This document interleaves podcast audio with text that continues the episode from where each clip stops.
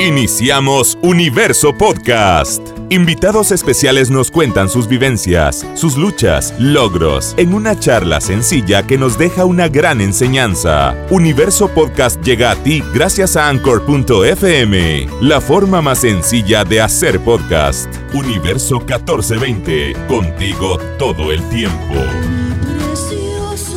Señoras y señores, aquí estamos ya de vuelta, ya aquí porque lo prometido es deuda y se encuentra con nosotros Karina Moreno ya en este preciso momento. Ahí está, el público haciendo el respectivo recibimiento para Karina. Buenos días, buenos días Karina. Muchas gracias, buenos días Jackie a todos ustedes ahí en cabina, muchas gracias a Universo 1420 por tenerme aquí en esta linda mañana aquí en Florida. Para mí el, aspecto de la mujer ah, siempre me ha fascinado por, por la manera de por la manera como Jesús daba dirección hacia ella. Y por eso este pasado domingo tuve el privilegio, el honor de estar ahí con, ustedes en Cristo mi Redentor, con todas las chicas tan hermosas que pudieron. Yo sé que no es nada nuevo, es algo que nomás tenemos que recordar, porque ya sabemos, leyendo Juan 4, nos damos cuenta que Jesús se refiere a ella como algo tan especial.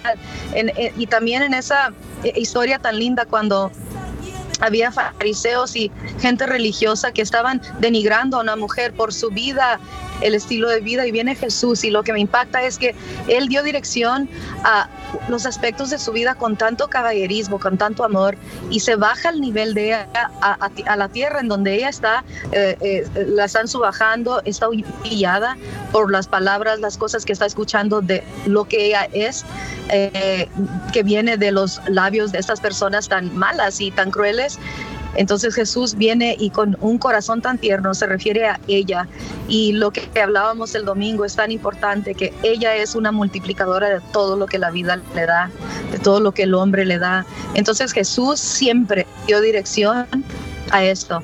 Él engendraba vida en ella para que ella multiplicara cosas increíbles. Vimos como la samaritana, cuando se le engendra vida en ella, ella multiplica honra y evangelismo. Esa mujer ah, prostituta, María Magdalena, que imagínate, engendró Dios vida en ella en ese momento, le dijo, ahora vete y no peques más.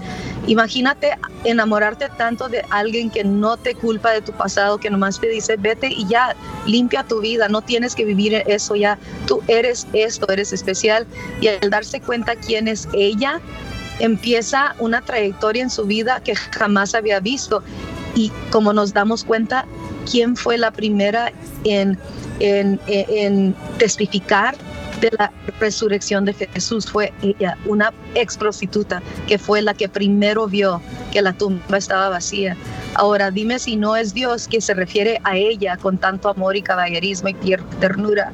Y por eso en este mes de la mujer es nomás un recordatorio, pero es algo que existe todos los días, todos los meses, todo el año, como Jesús la ve a ella cómo Jesús nos ve. La verdad que es impresionante saber que a veces como mujeres olvidamos, ¿verdad? El propósito, nuestro lugar en esta tierra. Y algo que me gustó mucho que dijiste el domingo fue que eh, todos nosotros eh, pues multiplicamos todo, todo lo que se nos ponga en las manos, lo hacemos lo doble.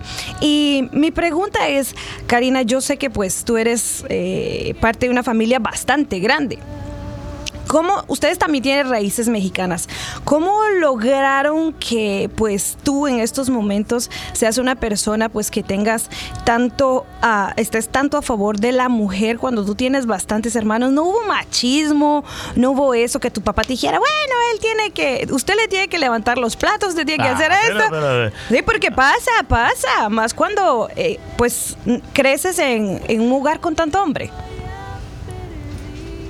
Esa es una pregunta excelente, uh, Jackie, porque y anoche estaba predicando aquí en Miami y les decía, ¿saben por qué yo como mujer semi eh, tengo una identidad tan marcada? ¿Cómo puedo ser femenina, pero a la vez puedo ser firme en mis decisiones y saber a dónde voy? ¿Puedo tener un balance excelente? No fue, eh, o sea, mi madre, una mujer, como les digo, excelente en todo aspecto, oración, en cómo ser madre, me enseñó a limpiar, me enseñó a cocinar, me enseñó, como mi madre, para mí no hay una mamá que ame como ella, nos ama tanto, pero eso yo lo aprendí de mi padre. Mi padre que es un mexicanote de Chihuahua, imagínate, que se conocen los mexicanos como machos o los latinos en general, que hay un machismo, pero mi padre vivió una vida tan excepcional en nuestra casa, ha vivido, porque todavía vive, pero desde que yo estaba chiquita, él siempre fue un um, padre de niñas, en inglés le decimos uh, girl dad, excelente. Él supo cómo valorarnos, enseñarnos y desde chiquita él siempre me decía, Karina, tú ves todo eso, lo que ves que están haciendo tus hermanos, tú lo vas a lograr también. Tú ves lo que está haciendo ese predicador ahí arriba en ese púlpito, tú un día vas a hacer lo mismo, porque como mujer tú vas a lograr todo lo que un hombre puede lograr. Él siempre me enseñó que la mujer tenía la capacidad de hacer todo lo que el hombre podía hacer. Y, y acuérdate, cuando nosotros estábamos creciendo, crecimos en una temporada en donde el machismo estaba muy fuerte en las iglesias. Eh, en las iglesias era un machismo terrible. De chiquita yo recuerdo que mi papá subía a cantar primero, o sea, éramos un mariachi y entonces él subía al púlpito y él podía tocar el púlpito y luego, Karina, cuando tú pases, uh, que no te acerques mucho al púlpito porque ese lugar le pertenece al hombre. Y eso siempre me sacaba de onda. Yo decía, qué raro. Qué, raro que Jesús nunca vio pero los hombres sí lo ven. Pero mi papá me decía, hay lugares en donde nos tenemos que sujetar a reglas, hay denominaciones que creen en esto, entonces tenemos que sujetarnos en general, no nomás porque eres mujer. Él decía, yo como hombre también me tengo que sujetar, dice, pero siempre me recordaba, no hagas caso a lo que están diciendo en este momento para tu futuro. O sea, hay reglas en esta iglesia que la mujer no puede tocar el púlpito, no lo toques, no te haces nada. Tú expresa tu mensaje, tú sube arriba, tú brilla, haz lo que Dios quiere que tú hagas, pero nunca, nunca quiero que tú pienses que una mujer no tiene el valor, la capacidad, la identidad para estar parada detrás de un púlpito. Dice, tú vas a lograr muchas cosas así como los hombres. O sea, mi padre me ha enseñado quién soy yo como mujer y me ha enseñado la firmeza, eh, siempre me decía, era importante vestirme de una manera femenina, pero a la vez no olvidar que tanta fuerza había en esta mujer para poder brillar y ser la luz de Jesús en el cuerpo de una mujer. Cuando lees los cuatro evangelios, Jackie, te das cuenta que Jesús era muy pro mujer. Él regañaba mucho a los machos. Lee los cuatro evangelios y vas a ver que siempre que había un macho, reprendiendo a una mujer, Jesús siempre la defendía. ¿Y sabes por qué? Porque la creó, o sea, Dios creó a la mujer. Entonces, sabía que como él era Dios, él sabía que la mujer todo lo multiplicaba y miraba que el hombre la trataba mal. Y por eso la mujer multiplicaba tristeza, dolor, engaño.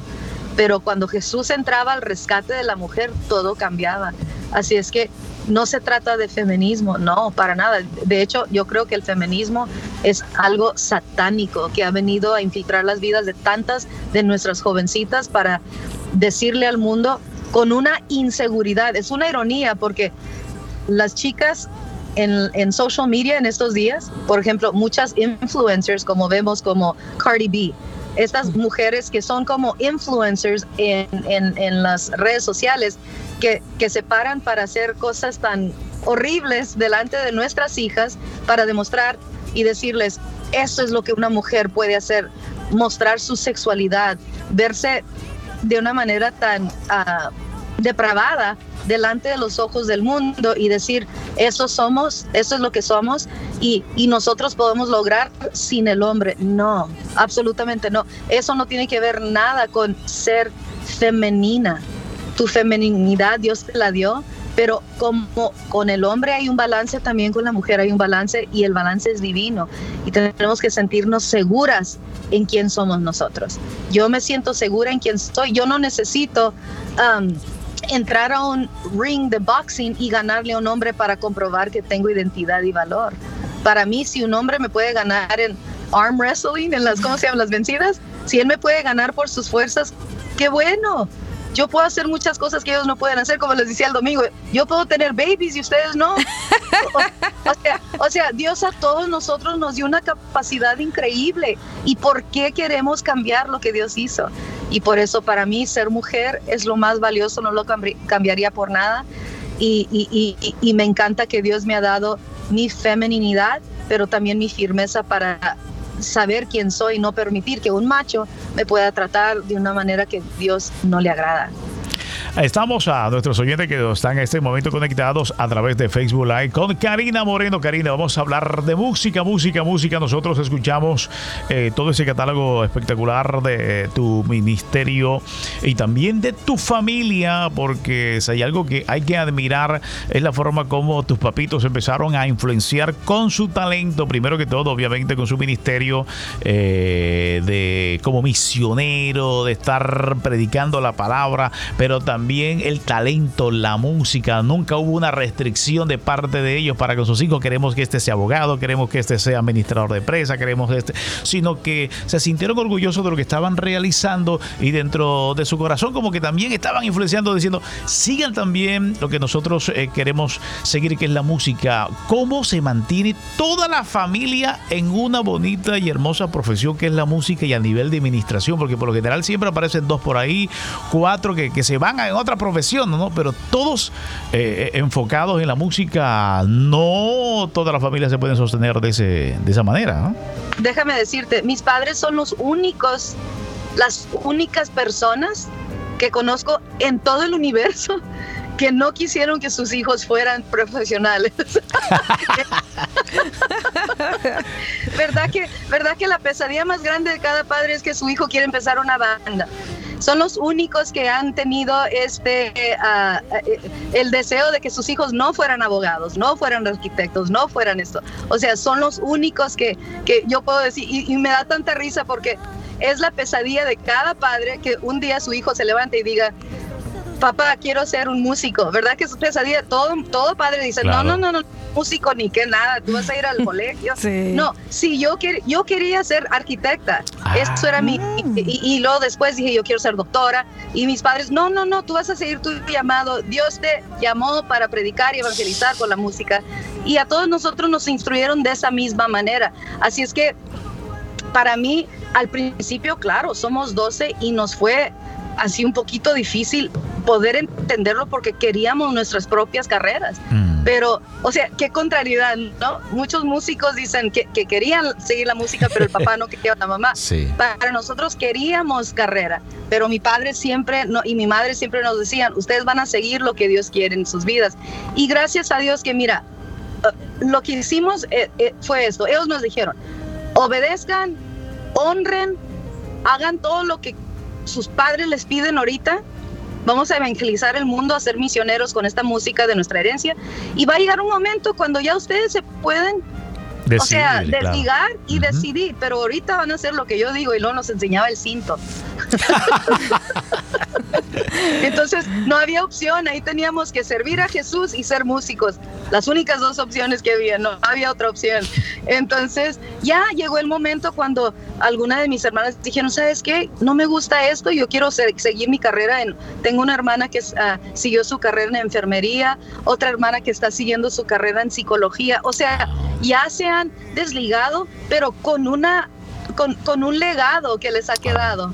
Y ahorita somos nomás como tres que nos dedicamos de los 12, que éramos todos full time músicos. De los 12 éramos nomás como tres que, eh, que eh, somos nomás como tres que seguimos, pero los demás todavía ahí en la iglesia con mi papá, en donde es pastor, le ayudan con la música y dura, o sea, fines de semana están ahí con la música. Ya entre semana, mi hermano Eli, que por muchos años fue el que tocó trompeta, arreglista, productor del mariachi, el más, el mayor, él ahora es el pastor, este, eh, uno de los pastores ejecutivos ahí con mi papá, pastor de música y todo. Entonces, los domingos se dedica a la música ahí ayudar a mi papá con predicar y todo. Y luego ya durante la semana se, se mantiene muy ocupado con su empresa porque él es empresario. O sea, nos hemos desligado o se han desligado algunos de la música, el, eh, por ejemplo, full time, pero sí están haciéndolo part time. Yo, Annette y creo que Linda somos las únicas que lo hacemos tiempo completo.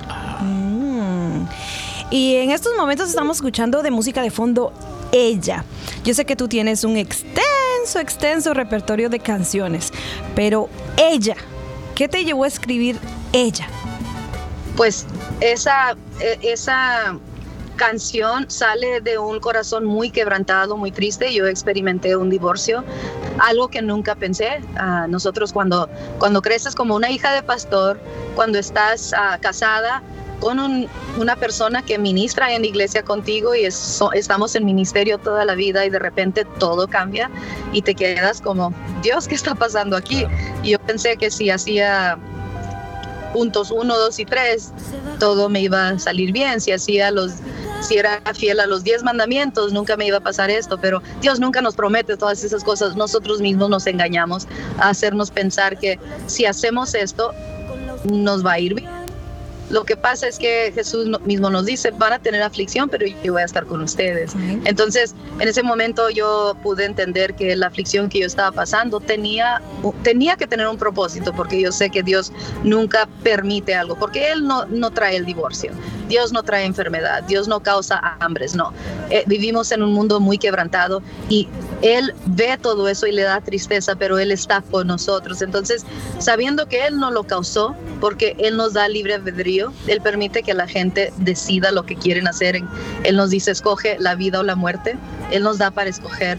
Entonces, en este tiempo, pues mi, mi esposo escogió uh, salirse y, y, fue algo muy difícil. Entonces, ustedes escuchan la canción y escuchan palabras como se bajó de la barca el capitán. Uh, yo, yo, eh, yo tuve que, uh, para mí era la terapia más grande poder eh, expresar lo que yo estaba viviendo en como en una metaphor, se dice. ¿Una metáfora? Ajá. Y como yo tenía que expresarlo de, de esa manera, entonces para mí se sintió en ese momento que yo estaba remando sola en una tormenta con mis hijos y que yo no era capitán de un barco, yo no sabía cómo y tuve que inventármela. Entonces, así has visto esas películas cuando está el avión por aterrizar, pero mataron el, el, el el bandido mató al piloto y alguien de atrás se mete y está queriendo aterrizar y nomás está atinándole, ¿verdad? Porque no hay nada más, el piloto está muerto. Entonces yo me sentía como que tenía que atinarle cómo se aterriza, cómo se llega al otro lado del mar, cómo, cómo puedes superar las olas sin que tus hijos se salgan del barco o se, eh, sin que se voltee el barco. Y eso era como yo me sentía. Entonces, siendo que el divorcio es diabólico y te hace sentir cosas tan fuertes como este, vivir un infierno, recuerdo que antes del divorcio, cuando yo todavía estaba casada, escuchaba gente decir, el divorcio es, es como pasar por un infierno siempre era como metaphor, que, que, era nomás como una palabra de descripción, era simbólico. Pero cuando yo pasé por eso, yo literalmente sentía las llamas en mi corazón. Yo sentía que alguien me había prendido llama dentro de mí. Sentía morirme en las noches. Era una cosa horrible. Y para poder describirlo, yo tuve que escribir una canción porque esa es la manera puedo este uh, el, el, proceso del duelo mucha gente lo procesa diferente. Para mí la terapia mejor fue escribir. Entonces ahí escribí las cinco canciones del, del álbum ella. De todo ese álbum yo escribí cinco mi productor de música escribió otras cinco pero él también aún las que escribió las escribió basadas en mi vida porque tenía que ser un un proyecto que estaba todo rodeado de las experiencias que yo había eh, tenido, porque yo sabía que ella, y cuando digo ella me refiero a todas las mujeres que han pasado por esto o que, o que están pasando por esto, tenían que saber que alguien entendía el dolor, que el infierno sí era literal, no era algo simbólico. Y por eso esta canción para mí ah, ha sido la historia de mi vida. Esto me sucedió a mí, pero cuando yo leo esa historia linda en Juan 4, cuando Jesús se acerca a esa mujer que había fracasado cinco veces en sus matrimonios Entonces yo dije, wow, me quedan cuatro. No, no se crean. no al pie de la letra, no, por favor. Pero en ese tiempo dije, imagina, yo no me puedo imaginar cinco divorcios porque uno, yo sentía que ya me iba a morir. Entonces yo dije, esa mujer, wow, ella necesitaba que algo diferente sucediera. Cuando llega Jesús y empieza a hablar con ella, es cuando dije, esta canción tiene que tener una estrofa en donde Jesús habla al corazón y por eso la siguiente estrofa dice, princesa de mi vida, te quiero decir, no me des explicación. Así le dijo ella, él a ella, porque ella le quería, él dice, no me importa tu pasado, no me, yo ya sé, yo ya sé. Lo que te quiero decir es, si tú supieras quién habla contigo, me pedirías agua a mí. Entonces, para que eso sucediera, yo necesitaba tener una voz que lo expresara. Y yo dije, yo soy mujer, no puedo expresar la voz de Jesús como un hombre lo puede hacer, porque la imagen de nosotros, de Jesús, es masculina. Y para mí ese sacerdote es muy importante, porque mi sacerdote en mi casa renunció, mi capitán se bajó del, barco, mi, líder ah, me dio ah, la estafeta y me dijo, yo terminé ahí te la echas. Entonces, para mí eso fue como sentir que no, una mujer, como mujer, yo nunca jamás me voy a volver feminista. Yo quiero que siempre mis hijos sepan que la identidad en cada uno de nosotros como mujer y hombre está intacta, nada hay que quitar o añadir.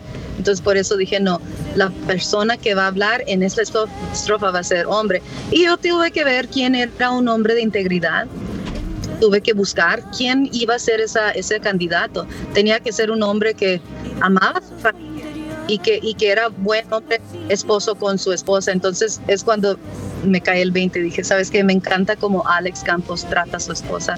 Desde el escenario la llama de ahí arriba y detrás de cámaras, detrás de todo, es un esposo excepcional.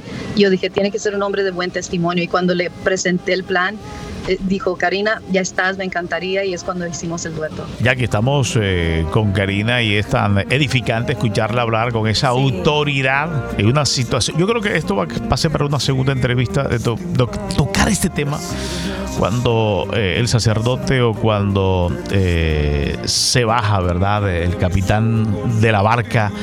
Es una historia muy dura, muy dura, pero una historia real. Juanito, hoy salgo, hoy salgo con más fuerza de aquí, creyéndomela aún más, de verdad. Yo sé que como mujeres Dios ha depositado cosas hermosas en nosotros, pero de verdad el testimonio de Karina, es sus palabras llenan mi corazón, de verdad Karina, te agradezco muchísimo, de verdad, no solo en mí lo que has sembrado, sino que yo sé que en todas las mujeres y en toda la audiencia de Universo 1420 has dejado un testimonio, has dejado una palabra que estoy seguro que va a dar fruto a su tiempo. Muchas gracias, Jackie. Ha sido un placer estar con ustedes, Juan, todos ustedes ahí en Universo 1420, uh, toda la familia hermosa, hermosa de este, a Cristo mi Redentor, el pastor Oscar, su linda esposa. O sea, me quedé enamorada de ustedes. Gracias por abrirme su corazón y sus puertas, su hospitalidad. Estoy muy, muy contenta. Bueno, entonces, eh, para que se despida, eh, Karina, por favor, que nos eh, que le invite a todos los oyentes dónde la pueden contactar, redes sociales, dónde pueden adquirir su excelente música.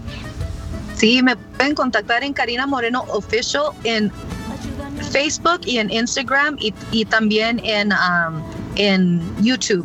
En mi canal de YouTube ahí pueden uh, contactarme, ver mi música, ver todo lo que tengo y para que estén al tanto de todas las cosas nuevas. Tengo un sencillo de mariachi que va a salir la semana que entra. Tengo un EP de um, una álbum pequeño de cinco canciones de country music que va a salir como en dos, tres semanas. Así es que eh, pueden ahí estar en, mi, en mis redes sociales para ver cuándo salen todas estas cosas bonitas que les tengo. Ok, gracias Karina. Muchas gracias Karina, bendiciones. Adiós.